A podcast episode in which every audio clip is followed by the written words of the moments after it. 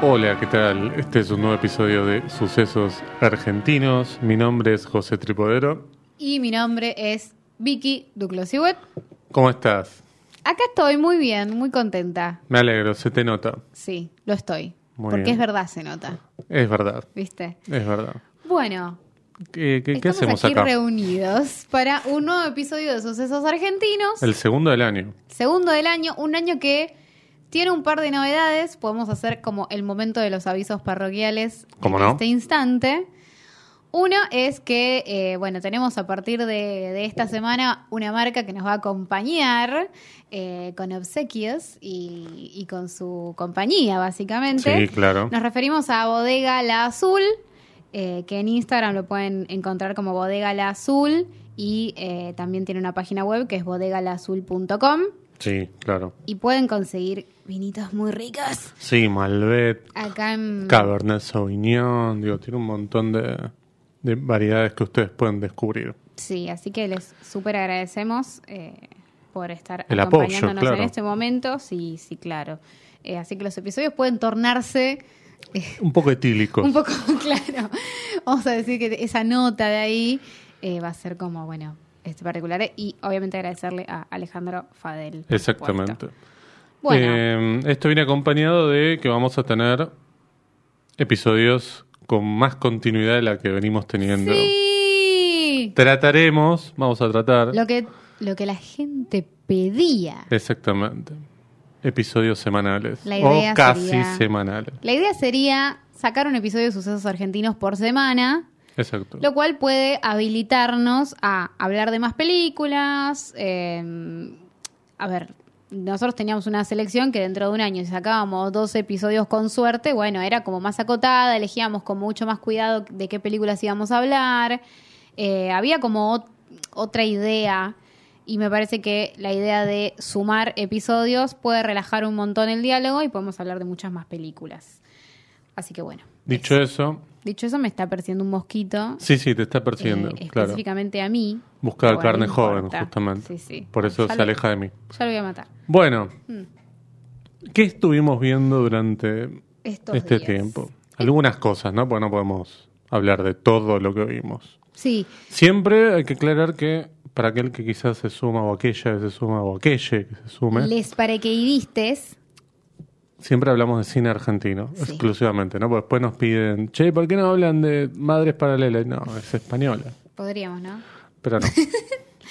Bueno, vamos a hablar de películas argentinas. Sí, estuve viendo varias cositas. Lo cierto es que voy a mencionar dos títulos muy por arriba ok, y después uno que me parece que lo vamos a compartir, o por lo menos vamos a compartir algunas palabras. Me parece que es como de lo más destacado, se puede decir, de este mes que, que, que pasó Sí. para mí en materia de cine argentino. Eh, una es Taranto de Víctor Cruz. La otra Sí. es La Luna representa mi corazón de Juan Martín Su. Dos películas interesantes que, atenti, yo voy a empezar a dejar como miguitas de pan a ver, porque yo esto ya lo dije y ahora lo voy a repetir porque en algún momento va a tomar sentido. No sabemos bien cuándo, pero va a tomar sentido. Me refiero a lo siguiente. Cuando hablamos del Festival de Cine de Mar del Plata que había pasado, yo dije, hay algo que me llama la atención, que es que hay varias películas de la competencia argentina que están habladas en otro idioma y filmadas en otro territorio, pero no dejan de ser películas argentinas o por Sí. lo menos con el sello de una película de producción nacional, entre comillas. claro. Eh, entonces, bueno, eh, justamente me interesan estos dos casos porque se suman a lo mismo. Igual La Luna representa mi corazón, ya había participado de Mar del Plata, es decir, que directamente estamos ahí adentro de, ese momento. Es una película filmada en Taiwán.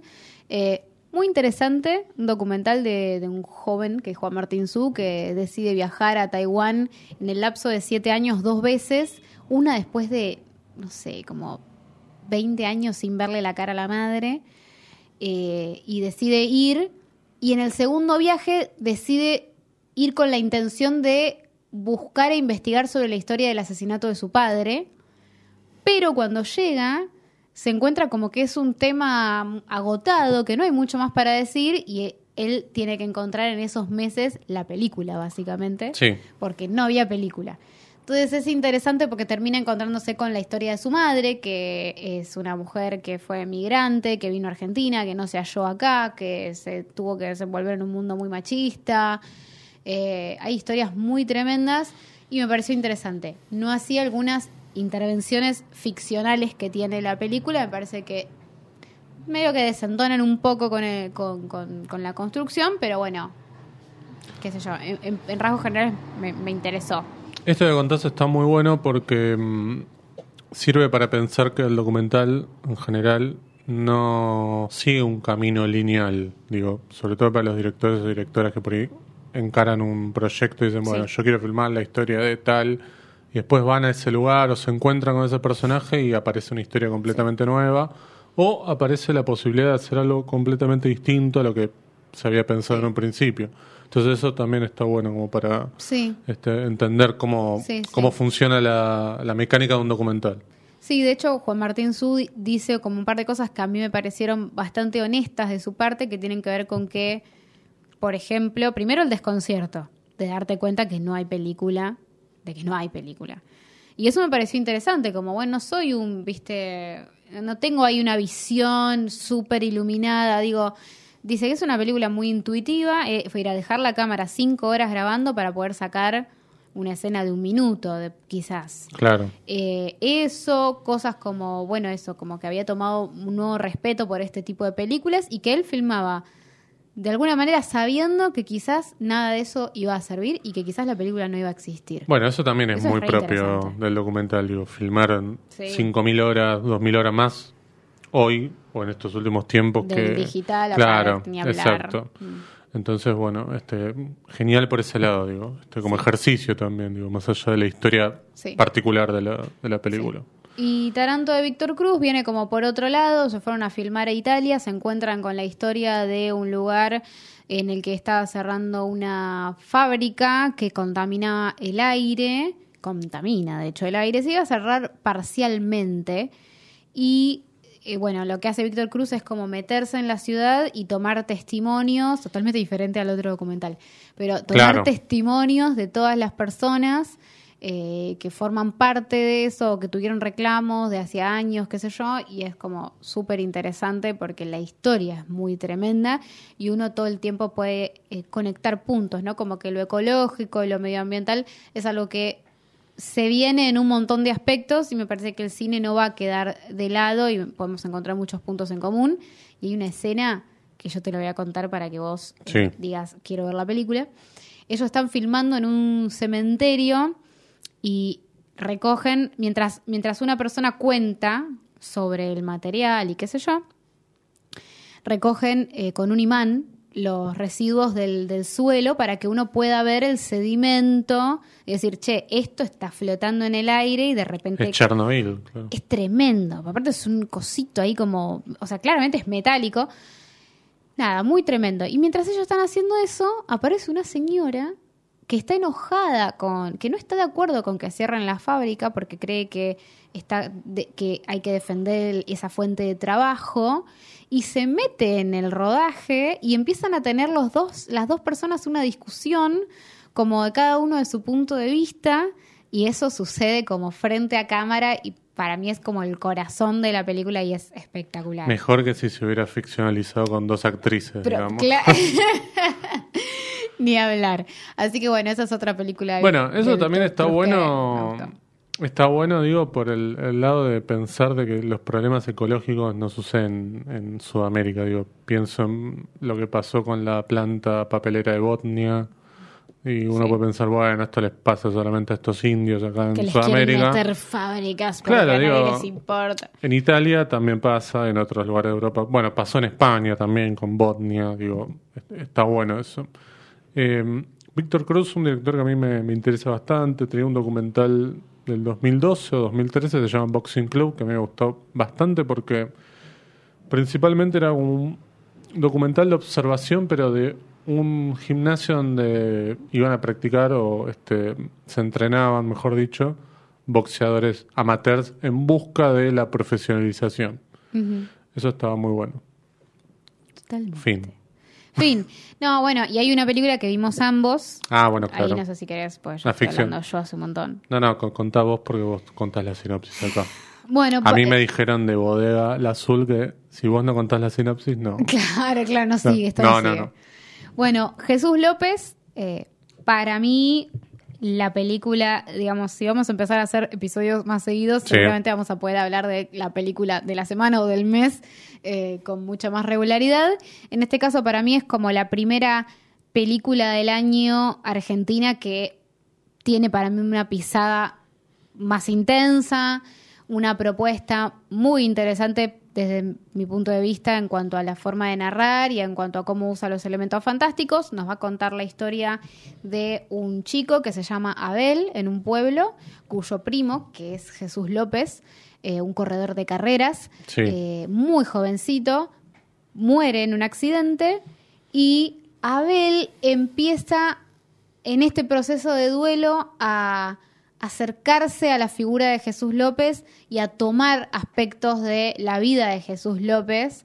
eh, Sí, hay una cuestión ahí de la identidad que sí. es muy importante, tiene que ver con Sí. esto, bueno, a ver si ocupa su lugar por completo o no. Exacto, sí.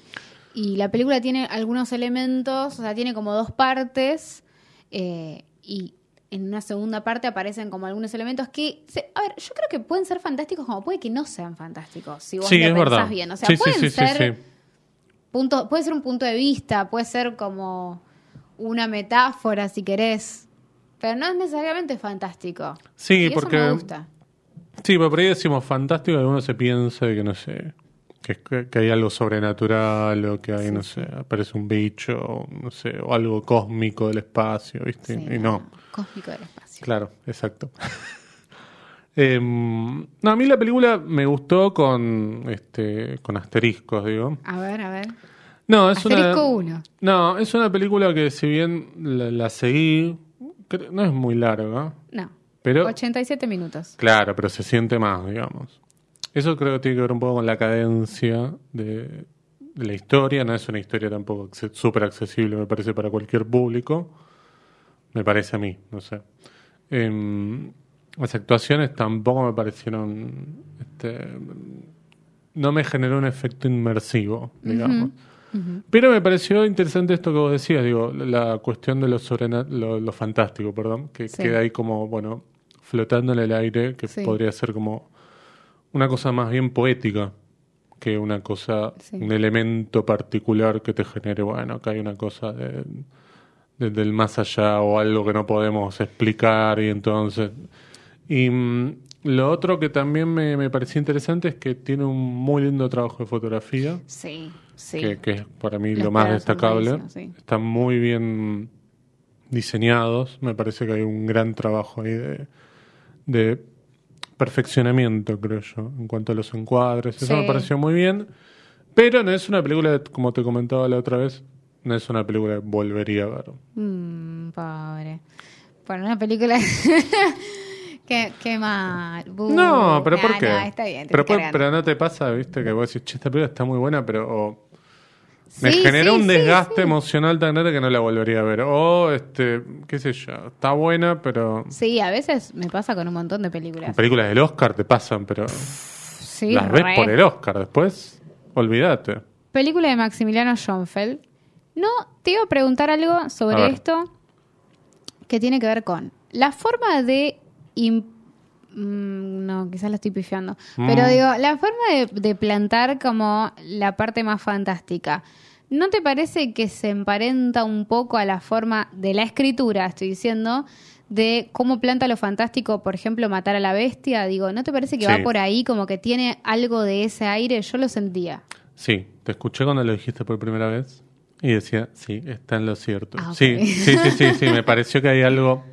Claro, porque también, bueno, esa película que vos nombrás, Matar a la Bestia, eh, tiene también esos elementos fantásticos que no están... eh, tan, no son tangibles, digamos. Sí. Uno no puede decir, bueno, acá está, si pongo una captura de pantalla, acá no, no. Sí, sí, Más allá de que el título de la película este, sugiere otra cosa. claro. Eh, sí, me parece que hay una cosa que las emparenta en cuanto a eh, las estrategias para contar lo fantástico, pero de un Sí. punto de vista más bien poético, si se quiere. Sí. Entonces, sí. Bueno, hablando de matar a la bestia, se va a estrenar en mayo. Ah. Salió la noticia ayer. La directora lo comunicó en, en Instagram. Estoy hablando de Agustina San Martín. Eh, había dicho en Espacio 5, bueno, Gomón, por supuesto, y en Malva. Bien, seguramente forme parte de este ciclo de películas que estuvieron en Mar del Plata y qué sé yo, que está, Bueno, está estrenando Jesús López estuvo en Mar del Plata también. Exactamente. Las otras dos películas hablaste. Juan Martín Su también, Taranto, Taranto no, no, estoy ¿no? segura. Taranto bueno, debe estar en un festival, un baficio, ¿no? pero... no estoy segura. Eh, Bueno. Esto es lo que vos Sí. habías, me parece que adelantado el año pasado. Este, no sé si lo dijiste acá o en otro lado. A ver, yo digo De- muchas cosas todo el eh, tiempo. sí, tenés tantos programas que la verdad. Em, tantos kioscos iba a decir, Tantos pero. kiosquitos. Bueno. un- este, un maxi kiosco. Un, el heavy, sos el heavy de los programas, ¿no? Em, esto de que íbamos a empezar a tener un montón de películas apenas terminó el Festival de Mar del Plata, las se iban a empezar a estrenar. Desde ese momento, casi todas las semanas tenemos algo del último Festival de Mar del Plata. Sí, sí, porque este programa que hicieron en conjunto con, eh, qué sé yo, no sé, eh, los estrenos de los espacios Inca, digo, Claro. como este programa eh, está trayendo todas las semanas una película que haya participado del último festival. Yo lo que no entiendo, y esto he aquí la primera vez que vamos a hablar del Inca en este año, Te iba a preguntar justo. no, hay algo que no entiendo, que es si esto es el estreno oficial comercial o si forma parte de un ciclo o si son las dos cosas en una, porque las películas tienen continuidad en las salas, entonces entiendo que es un estreno. Sí, yo creo que Es sí. el estreno. Porque ¿qué otro tipo de estreno No, van a tener? no, bueno, pero muchas veces esperábamos mucho más tiempo para ver películas de festivales. Entonces dije, bueno, quizás era, yo pensé, dije, bueno, quizás esto es un ciclo de verano, no sé qué, y después cortan, eh, pero nada, viste cómo se comunican, No se comunican orto. directamente. Ah, bueno, está bien. Sí, dudé. Dije, hace una señorita. Claro, no. ¿Cómo vas a decir malas palabras? Sos una mujer. Claro, claro, Bueno, nada. Entonces no termino de, de comprender bien el carácter del estreno, pero Sí. entiendo yo que es el estreno comercial. Por lo tanto, aprovechen a verlas porque entonces no sé cuándo van a poder volver a estar, pero eh, nada, forma parte ya del estreno de estas películas. Están buenísimas. En Y se general están buenas. están pudiendo ver también a En través de, claro, exactamente, el canal Cinear. Sí. Este, Algo como un jueves de estreno combinado Sí, creo con que, Mar del Plata. mm, Jueves de estreno sigue estando. Pero me parece, a ver, el viernes pasado me parece que estaban dando la película de Juan Martín Tzu. Sí, La vi el es que viernes. fue la sem- Ah, no fue la anterior. Ay, ¿ves? Claro, que ahí te entramos, digo, ¿ves digo. lo que te digo? Claro, ahí entramos, ¿no? No podemos dar bien la información si este, los estrenos están eh, emitiendo los jueves o los viernes. Sí, y de qué depende la continuidad también. si está en televisión, no. bueno, la Nicanor Loretti también la estaban dando por la tele, pero no me acuerdo bien si era viernes o sábado. Mm, Este, que también estuvo en Mar del Plata. sí. Bueno, vimos también Ecos de un crimen, pero no sé si vale la pena hablar. Ay, cierta. Para hablar de un estreno más Grande. grande, Dale, ¿no? sí. Porque, no, porque estaban, digamos, un estreno está bancado por Warner Sí. y es Como la... de esas películas mainstream locales Claro, que está exacto. bueno mencionarlas también acá. Me parece que fue el primer estreno grande del, Creo que del sí. año, ¿no? Porque tenemos un tema, las películas grandes del año están yendo muchas a plataformas, digo. Vamos a tener la nueva de Carnevale con Franchella a fin de marzo. Vamos a tener la de Suar, creo que va a estar en Star Plus, en la ópera prima de Adrián Suar. La verdad. Sí, este. Bueno, el, el prófugo que el año pasado se estrenó en cine estaría llegando a Star Plus dentro de poco. Ecos de un crimen, yo creo que va, va a estar en HBO Max en Sí, algún momento. ya, en un porque ratito. creo que a los 40 días que una película de Warner se estrena en sala, aparece en HBO Max. Bueno, es una película de Christian Bernard, director bueno de 76-8903. Eh, Junto con, con. Nardini y de- también de, de otras películas. Y esta es su primera película en solitario. Una película que queríamos que nos gustara más de lo que nos gustó. Sí, sí. Porque, bueno, se trata de un director súper interesante, que maneja muy bien el género, y uno decía, bueno, acá con un presupuesto más grande, con este, la posibilidad de trabajar con diferentes actores, actrices, qué sé yo.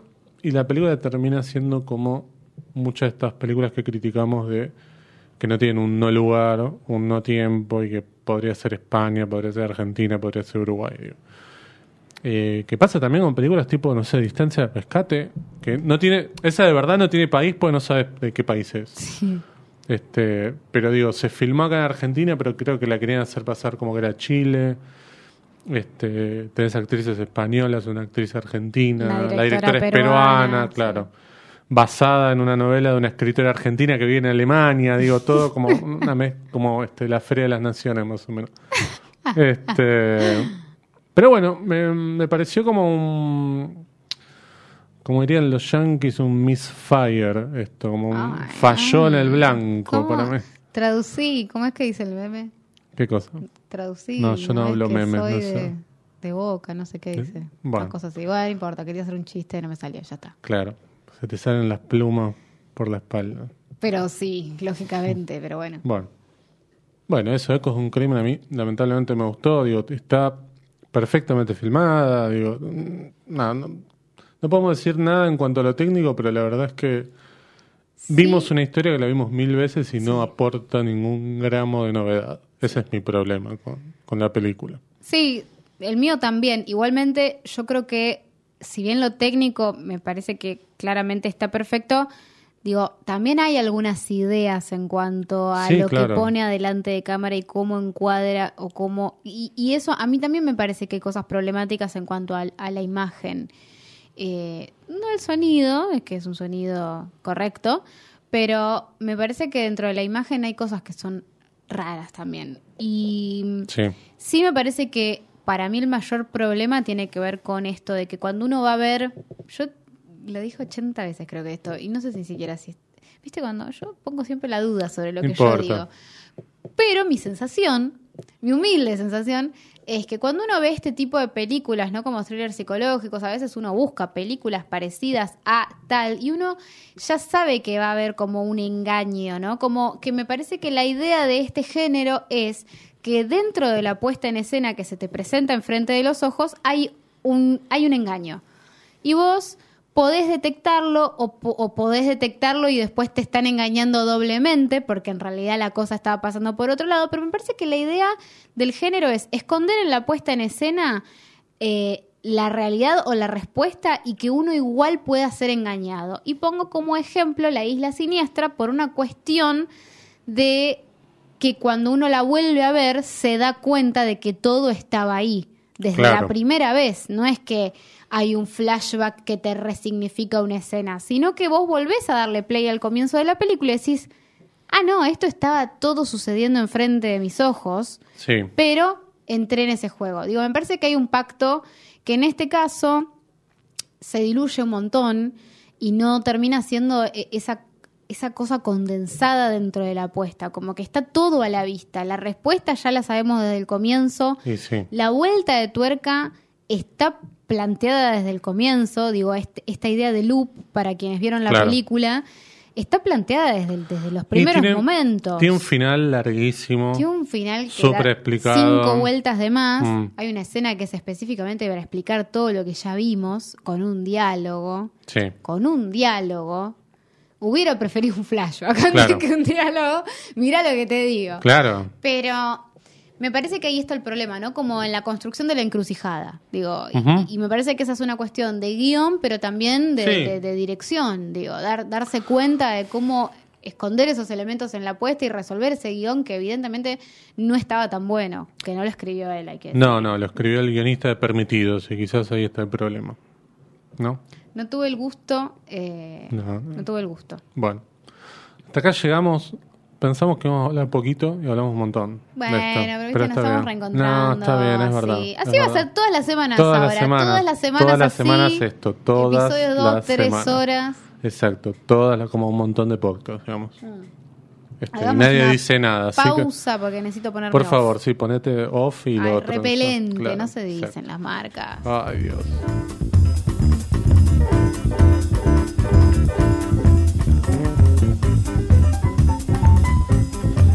Vamos a hablar de una película de un director que nos gusta mucho, Sí. Es una película que creo que todavía está en Netflix. Sí, Está, ¿no? está. Estamos hablando de El otro hermano de Adrián Caetano. Nuestro Película- John Carpenter, según mucha gente. Del año 2017, ¿vos qué opinas de eso? Sí, para mí es lo más cercano que tenemos. Bueno, Este, sí, sí, estoy de acuerdo. Estoy muy de acuerdo. Bueno, la película está basada, que es una transposición de la novela de Carlos Busquet, que falleció lamentablemente hace un año o dos ya. sí, Este, Carlos Busquets falleció eh, en el 2021. Claro, el año pasado. El año pasado es un escritor que yo descubrí post fallecimiento, que tiene dos libros. eh, uno es, ma- es, bueno, Bajo este sol tremendo es justamente su primer libro, eh, que es una ficción, y después hizo Magnetizado, que es una entrevista con un asesino serial de taxistas Sí. que se llama Carlos Melo Robert ay perdón perdón perdón No, está bien. tendría que recordar el nombre de este ser Bueno, pero bueno mientras tanto Carlos Busquet eh, también era un gran usuario de Twitter. sí Este, de hecho, muchos Twitter. Ricardo mu- Melón muchos- no perdón Perdón, perfecto. Digo, muchos tweets se pueden, este, en cierta forma, reciclar para un montón de cuestiones porque son Sí. maravillosos, pero sí era un gran escritor. Y em, acá tenemos una cuestión que em, Adrián Catano, en verdad, vos que leíste la novela y la tenés más fresca, sí se inspira más que se basa, sí porque es medio como hay muchas diferencias. sí yo acá voy a hacer el papel odioso de la persona que compara O no pero lo voy a hacer desde el lugar meramente eh, desmenuzador de obras No, Vamos porque por está bueno. lado. no por una cuestión de no No, vos hiciste el camino inverso del que hice yo. Sí. Vos leíste primero la novela, y Sí. después fuiste a ver la película. Yo vi la película, después leí la novela, que casi te digo la verdad. No me la acuerdo. Sí me acuerdo que me había gustado. ah Me costó leerla. Digamos, no es que ¿por la leí qué? un ¿Por tirón. qué? ¿Por qué? No, me suele pasar, eh, pero es un problema mío. Ah, bueno, está bien. Eh, no, no, estoy, estoy con, con ese tema. No, porque en esa misma época también había este, leído también Sama, Ah, de Antonio de Benedetto. sí. Eh, después de ver la película de Lucrecia Martel y me costó un montón. Digamos. De, de verdad era como un... Yo no sé Entra- si podría leer después de ver las películas. No, a mí no, no, me, estoy tan no, a mí no me afecta tanto eso. Eh, ¿Qué es lo que te afecta entonces? no, uy, pero ¿crees que abra, abro ese portón? Ese portal. Este, sí, ya que están todos con el tema del portal. No, Sí. em, no, lo que me pasaba mientras leía la novela Sama, digo, eh, qué increíble lo que hizo Lucrecia Martel para convertir esto, que es imposible, en una historia más o menos este, potable y que sea una historia verdaderamente cinematográfica, porque la, la- la novela está buena, Sí. pero no es una novela que vos decís, bueno, no sé, este, qué sé yo, no es este Agatha Christie, que vos decís, prácticamente es el guion, lo- haces así el libro y lo pones acá en una computadora y se transforma en un guion. Em, y yo tengo mi sensación de que pasa un poquito eso con esta, ¿no? con, con esta película y esta novela. No sé qué te pasó a vos que, insisto, hiciste el camino inverso. Sí, am, creo que la novela es tiene cosas muy visuales.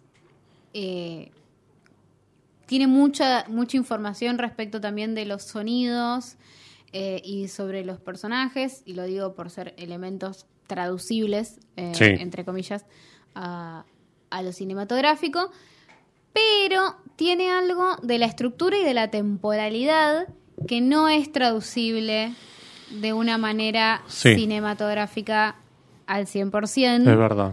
Y eso me parece que es el camino que hizo Adrián Caetano para transformarla en una, en una historia más cinematográfica. En- Entonces es tomar el espacio, tomar los personajes y hacerlos dialogar como de otra manera para llegar a unos lugares o a casi a los mismos lugares, pero de una forma que funcione para una película Claro. porque tiene cosas muy distintas, eso es, es un hecho, pero yo creo que es un camino que había que tomar, por lo menos el de, el de reescribirla. Digo, creo que si alguien más adelante volviera a adaptarla, sucedería algo parecido. Tendría que encontrar la forma de resolver esas, esas cuestiones espaciales y, temporales que ahora, si querés, por lo menos como que me parece está bueno explicar por qué. Sí, sí, sí. Eh, pero bueno, tengo, tengo acá para después lo que Ah, había por dicho favor. Carlos Busquet de la película, pero eso para Sí, más adelante, sí, si sí, querés. sí. Bueno, lo que sucede es que en el libro vos tenés a un personaje, que es Setardi, Sí. que vive en Buenos Aires, o por lo menos vive en una ciudad, y vive lejos de eh, este pueblo al que tiene que ir. Él lo llaman, le dicen que su familia, que su mamá y su hermano los mataron, qué sé yo. Viaja hasta ahí, se encuentra con el personaje de Duarte, pactan hacer esta como eh, estafa, por decir así, al, al seguro, qué sé Claro. yo, pero ellos luego se dividen. Y mucho más adelante en la historia, o sea, cada uno vuelve a su espacio. Y mucho más adelante en la historia vuelven a confluirse, vuelven a encontrar. Acá la diferencia es que el personaje que hace Daniel Hendler Sí. se queda. Se queda y está Chaco, constantemente con ellos. Ahí está la gran diferencia. En el libro funciona porque uno se queda con los personajes, uno puede seguir el hilo de cada, de cada historia por separado sin entender bien dónde van a confluir, pero bueno, nada, eh, eh, esperando ese momento. Pero en la película es muy difícil para mí sostener eso, porque es el, la no tracción de, de la narración audiovisual. Sí, igual hay algo ahí de lo que vos decís que sucede en el libro que de todos modos creo que se da en la película también, porque en un momento en el cual ellos hacen las cuentas y el personaje de Hendler toma la decisión de quedarse, se queda con esa casa, Sí. que es de él, digamos, por, por herencia, digamos, porque le interesan las cosas que hay adentro, porque ve que, hay co- que, que puede vender otras, digamos, y que él tiene como un objetivo que es juntar plata para irse a Brasil. Sí. Eh, hay una división, me parece. Hay dos historias que se generan en el mismo pueblo. Esa es la diferencia, digo, porque ahí es cuando después descubrimos que el, pe- el personaje de Baraglia Duarte tiene una especie de pyme que es la de secuestros, este, junto con este, este otro chico, Danielito. Danielito, exacto, este, que bueno, que tiene a su madre, que está ahí medio como viviendo viviendo este en otra órbita, podemos decir, que es el papel que hace Ángela Molina. Este mm, entonces para mí se da un poco eso de tener eh, dos vidas, digo. No sé qué pensás vos de eso. Em, sí. A ver. Digo, si se da esto que creo- aparece en el libro, pero que en la película está mostrado con que en, la, en, en el pueblo ambos están, pero cada uno hace su vida. Sí, sí, eso está, eso está. Me parece que hay como un cambio en cuanto al entendimiento de el negocio de uno con respecto del otro o las intenciones de que confluyan esas historias entre los personajes es, es mucho más deliberada que en, en la versión del libro en donde hay, Claro. hay una parte azarosa también, hay una parte deliberada, pero hay una parte azarosa que juega como un papel importante. Y eso es interesante. O hay un desconocimiento, hay una sorpresa, ¿no? Como esta cosa de Duarte llegando a, la casa del hermano de Setarte en donde él está viviendo con esta mujer que tienen secuestrada y él como, bueno, encontrándose con esa situación con un verso un poco más, un poco más claro y él diciendo, él sin saber, por ejemplo, que estaban con esa, con esa cantidad de plata En, el auto, en la camioneta, digamos, como ese desconocimiento de- y, y ese, ese accidente que en teoría sucede en el, en el libro, que lo deja él en esa situación y lo encuentra él con ese destino, con esa plata y con esa posibilidad de escape, está totalmente eh, contada de una manera radicalmente diferente, porque hacen interactuar a los personajes y hacen construir ese vínculo desde otro lugar. Eh, y no me parece mal, simplemente es como una descripción. Sí, sí, es como estás marcando la diferencia entre lo que sucede en la obra literaria y lo que pasa en la película. digamos. Después, em, bueno, me pare- creo que de todos modos está ese espíritu de, por más que sea en Chaco y no en un- una localidad de la provincia de Buenos Aires, como pasa en el libro, La pachita. Está esa idea de un calor que se siente, que, que está como este Igual Agobiando. es en Chaco. ¿Es en Chaco también? Sí. Ah, pensé que era en provincia de Buenos Aires. No, no, no. Em, bueno, no dije nada entonces. Simplemente digo que ese calor, esa cosa como extrema que agobia a los personajes está todo el tiempo, digo. Eh, me parece como fantástico. Un poco, ya que nombraba a Lucrecia Martelli a Sama, que también en Sama está como esa cosa del calor omnipresente en Sí. toda la historia, acá también está. eh, eso es simplemente como una cuestión atmosférica. Sí. Pero después Sí, igual es importante. Sí, importante, para mí, bueno. para mí es como muy importante eso. Eh, después yendo a la cuestión de los personajes, digo, me parece muy interesante la- el tono actoral de ambos, digo, tanto de Daniel Hendler como de Sbaraglio. Mm. Daniel Hendler parece como un personaje medio como este, una especie de, de abúlico que no tiene interés de nada, no le importa nada, es como una especie de lumpen. Y el otro parece que es como un tipo que la, la tiene súper clara, que es carismático, que convence a todo el mundo, que hasta incluso subestima mucho a Hendler. Sí. Digamos, bueno, en el final esto se nota, ¿no? Cuando él le dice, no te vi venir, ¿no? Como Sí. al final dándose Sí. cuenta de Sí. cómo no me di cuenta Sí. de lo que verdaderamente eras. Porque el personaje de Hendler termina como este, mostrando una piel que no tenía al final de la película. Sí. Y eso es lo Sí. para mí lo más fantástico que tiene, digo.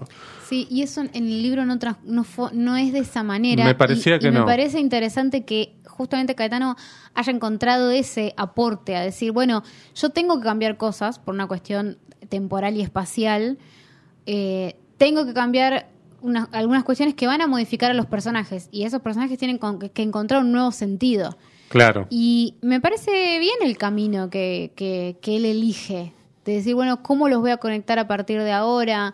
¿Quiénes son a partir de ahora? Digamos, como tomo el mismo punto de partida, pero voy hacia otro lugar. Exacto. Eh, sí creo, igualmente, algo que me hubiera gustado ver en la película, eh, pero entiendo que era muy difícil de, de hacer, o por lo menos no sé si, si, si hay productoras que, que- que lo hagan, que tiene que ver con el grado de eh, violencia y de perversión que maneja el libro. Me parece que era algo que era muy importante para lo atmosférico, era muy importante y yo siento que acá lo tienen que dosificar más y decir, bueno, eh, te lo pongo en la escena de Baraglia con la secuestrada, que es Con Alejandra Fletchner. Sí. tremenda esa escena, Sí. esa, esa escena es tremenda. Eh, te lo condensan en otro momento, qué sé yo, como en momentitos así, pero que en el libro hay como una densidad constante de la perversión y la violencia. Sí, yo creo que en el libro es más gráfico, pero en la película yo creo que le juega a favor el tema de en el momento en el que descubrimos que el personaje de Baraglia no es simplemente un chanta que estafa al, al seguro con los muertos del pueblo, digamos, sino que, digo, porque también está ese momento en el cual ellos van a almorzar y él le cuenta historias de la época de la dictadura, qué sé yo, como medio como este, la gente que jodía en Tucumán, ¿no? entre comillas. Y uno dice, bueno, este es un parlanchín, qué sé yo. Y cuando vemos que tienen un sótano, gente secuestrada y que de verdad este, están dispuestos, o él está dispuesto a llegar a las últimas consecuencias, y que tiene como un grado de perversión bastante grande, para mí ese increscendo es lo que termina de configurar el verdadero peligro que es el personaje de Sbaraglio, Ed Norte. Sí. Me parece que no le hubiera... De todos modos, la película comienza con una escena bastante gráfica, digo, ¿no? es bastante violenta. es- Sí. Porque es como el paisaje después de la batalla, pero la el paisaje No, no, después de, una, tremendo. de un asesinato brutal, Y digo. aparte que se ven las caras. Yo había algo que cuando vi la película dije, esto no lo van a mostrar. No, dije, y cortan sí. antes, cortan antes.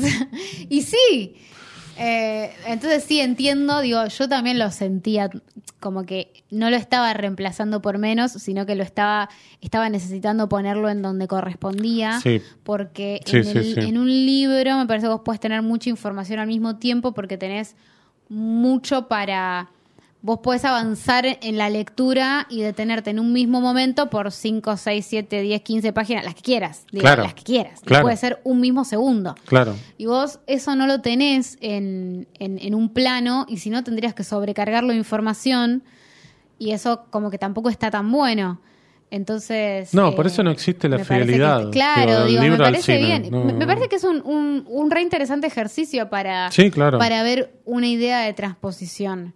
Sí, sí, sí. entiendo que, por lo menos yo que las vi muy cercanas, o sea, terminé de leer el libro y vi la película, es, es- es difícil no estar comparando Claro. constantemente. Digo, es como me parece casi inevitable, porque uno ya sabe hacia dónde va a ir, qué sé yo, y sin embargo la película encuentra cómo sorprenderte, encuentra cómo decirte, ah, mira cómo resolvió Sí. esto. Y eso me parece que eh, es súper notable. Después hay otra cosa que a mí me gusta mucho, es el personaje de Pablo Cedrón, que es como esta especie de Sí, que, que aparece poquitito. digamos. Sí, aparece dos o tres escenas, pero para mí es como importante. Sobre todo en, en un momento que el... Y para mí esto marca como el, el duelo dialéctico de los dos protagonistas, o los dos personajes principales, que es cuando Esbaraglia pisa una especie de escarabajo. Este, y Handler, que después entendemos que es medio como una especie de entusiasta de la ciencia, o por lo menos le interesa como este, la, la- la ciencia, la, biología. Em, dice, no, bueno, pero esos no son venenosos, no hay escarabajos No venenosos. los claro. Y Esbaraglia le señala a Pablo Cedrón que tiene como un problema en la pierna que le impide caminar bien. Le dice, ¿pero ¿sabe cómo terminó aquel? Por esto. Y después descubrimos que eh, el verdadero motivo por el cual terminó así con la pierna es porque de nacimiento, digamos. Como que nació así, como que... Era mentira, era Claro, mentira. era una mentira, claro. Ahí ya me parece que el personaje de Handler termina de, de codificar o de unir los puntos de que este Duarte, yo ya sabía que era un chanta, pero además es un mentiroso y aparte es un orgulloso, digo. Porque... em, y también me parece que por el lado de Pablo Cedrón, que dice esto, bueno, yo ya nací así, ya era así, siendo él alguien de ahí, también marca un poco una idea de la gente que nace en un lugar y que parece que no tiene la posibilidad de este crecer, digamos, entre comillas, para lo que es la sociedad. Me pareció como interesante eso, digo. Y, mm, y bueno, después tenemos como to- toda la, toda la última parte que para mí es fantástica, digo. La de, mm, bueno, a partir de lo que sucede con, con la violación al personaje de. Alejandra Fletcher, que es para mí una de las escenas más crudas de los últimos sí. 20 años, creo, del cine argentino, porque además se muestra todo a través de sombras, digo. Sí. Es como una cosa muy primitiva en cuanto al acto, a la situación eh, vejatoria, pero además es muy primitivo también la manera que se lo muestra, pues a través de luces y sombras, digo. Es como muy cinematográfico, pero en ese sentido, eh, primitivo. Y a partir de eso, como se- consecuencia, el personaje queda completamente traumado. Y es donde Sbaraglia arma toda esta treta para, para cobrar un dinero. Y, y bueno, es ahí donde Hendler se aprovecha y, bueno, termina, por un lado, zafando la situación, pero por otro lado, este, cumpliendo su objetivo, digamos. Y es ahí donde se da esto que yo decía de el personaje de Baraglia le dice este no te vi venir, ¿no? Sí. Como bueno, yo siendo un tipo que preveo todo, que leo a la gente o que te- creo saber este más que los demás, esta me la perdí y me costó la vida. Este y bueno, y todo el final para mí tiene un- una puesta de cámara que es brillante, por eso también está la, la cuestión de esto de comparar a Caetano con Carpenter, porque hay Mm, también sí. una cosa como muy eh, perfeccionista en cuanto a, a las estéticas visuales que sus películas plantean. Claro. Entiendo. Señor, le voy a contar Dime, que eh, ¿qué dijo Carlos Busquet? a ver qué dijo, seguro cosas muy lindas. de- Le preguntan, ¿es cierto que no viste la película El otro hermano, la adaptación de Bajo este sol tremendo? Y le dice, no, al final la vi en un evento de esos en los que hay comida gratis. Ya empieza así. Sí, le baja el precio. Tenía pensado usar mi privilegio de autor para comer gratis, irme y volver a una charla que iba a ver después de la película, pero mientras estaba comiendo la empezaron a proyectar. Me daba miedo verla, estaba casi seguro de que iba a ser una bosta. Había leído algunas críticas entusiastas y pensé que por ahí zafaba. Una de esas críticas seguro la tuya, José, digo. a- a- No, no escribí nada. Te, agradezco, Ah. pero no escribí nada de esta película. Quise como meter mi bocadillo. Te Y agradezco. no, cuando la vi dije, no pueden ser tan hijos de puta. Es como que te hubieras comprado una suprema napolitana con papas fritas y le sacás el queso, la salsa, el orégano, las papas y la suprema. ¿Para qué compraste mi novela si podrías haber escrito la misma mierda con los guionistas de mierda que tenías? Para escribir una intrascendencia ya tenés gente, loco. Eso Claro. dijo Carlos Busquet, muy ofendido Sí, por la adaptación. pero es normal eso. Yo creo que. Sí. Nada. Es anecdótico, lo sí, traigo a mera, meramente como una anécdota. Sí, exactamente. Pero bueno, lamentamos que no este que haya fallecido y que no, bueno, no- nos perdamos lo que podría haber sido más de la obra de Busquet. Sí, Esperemos tener más de Adrián Caetano, digo, en un futuro. sí. Este, porque bueno, es un director que por lo menos yo quiero mucho, vos no sé, la verdad. Ay, sí, a mí me encanta, la verdad. Y siempre espero lo que va a hacer, aunque sea algo. Después por ahí lo veo y no sé si por ahí me gusta más o menos, no importa. Digo, siempre me parece que tiene Sí. algo interesante para proponer Sí, y siempre sí, tiene calidad. Y eso me parece que es notable y hace que, bueno, que sea un director que uno espera lo claro. próximo que va a hacer. Parece, Claro. bueno, a ver qué es lo nuevo que nos va a proponer y sabes que algo va a haber. Sí, sí. Así que, bueno, sí, definitivamente. Bueno, Ojalá. le mandamos un saludo grande, si algún día escucha. Rezaremos para que Sí, Caetano, Israel Adrián Caetano, escuche exactamente. este podcast. Director uruguayo, hincha independiente, así que esperemos que, que haga una nueva película. Digo, es lo que siempre esperamos los buenos y las buenas directoras. Pues claro. Hasta aquí llegamos, me parece. Porque Me si parece tenemos que que hacer sí, esto todas las semanas, es mucha energía, tenemos que dosificar nosotros la energía. Sí. ¿No? Hay que bajarle un poquito. Hay que bajarle un poco. Este, bueno, eh, queremos mandarle un saludo a Cristian Ponce, que Oh, si supuesto. está escuchando esto, va a tener que decir la palabra A ver. Ucranísima No, en ¿te parece? Sí. ¿Te parece? parece un poco fuera Bueno, de ¿cuál? tono. No, no, está No, bien. yo ya sé que vos estás está, lado de está, Putin, no lo querés decir, pero... Este, Ay, qué, qué bestia. Bueno, bueno, vamos, está bien, déjala ahí, déjala bueno, ahí. le mandamos un saludo este, a, a Cristian, que siempre escucha. Ojalá que este, también, ya que hablamos de buenos directores, que Sí, claro. tener una nueva película, una serie, algo Sí, algo. este, para deleitar a, a- a su público. Y bueno, volveremos la próxima semana y. Sí, un saludo a Diego González, que no estuvo durante ningún momento de la grabación, pero estuvo al principio y ahora volvió Sí. de la calle y este, quiere que lo saluden. Exactamente. Un saludo grande. Un saludo a Diego González a punto cero, que grabamos en este estudio tan monono. ¿Cómo se llama este estudio? Este estudio se llama Estudio Che. Quizás grabamos en otro estudio Quizás la próxima. Próximamente grabemos en el estudio Eva. Bueno. Veremos, veremos. Basta, no te quiero escuchar más. Me voy. Yo tampoco, chao.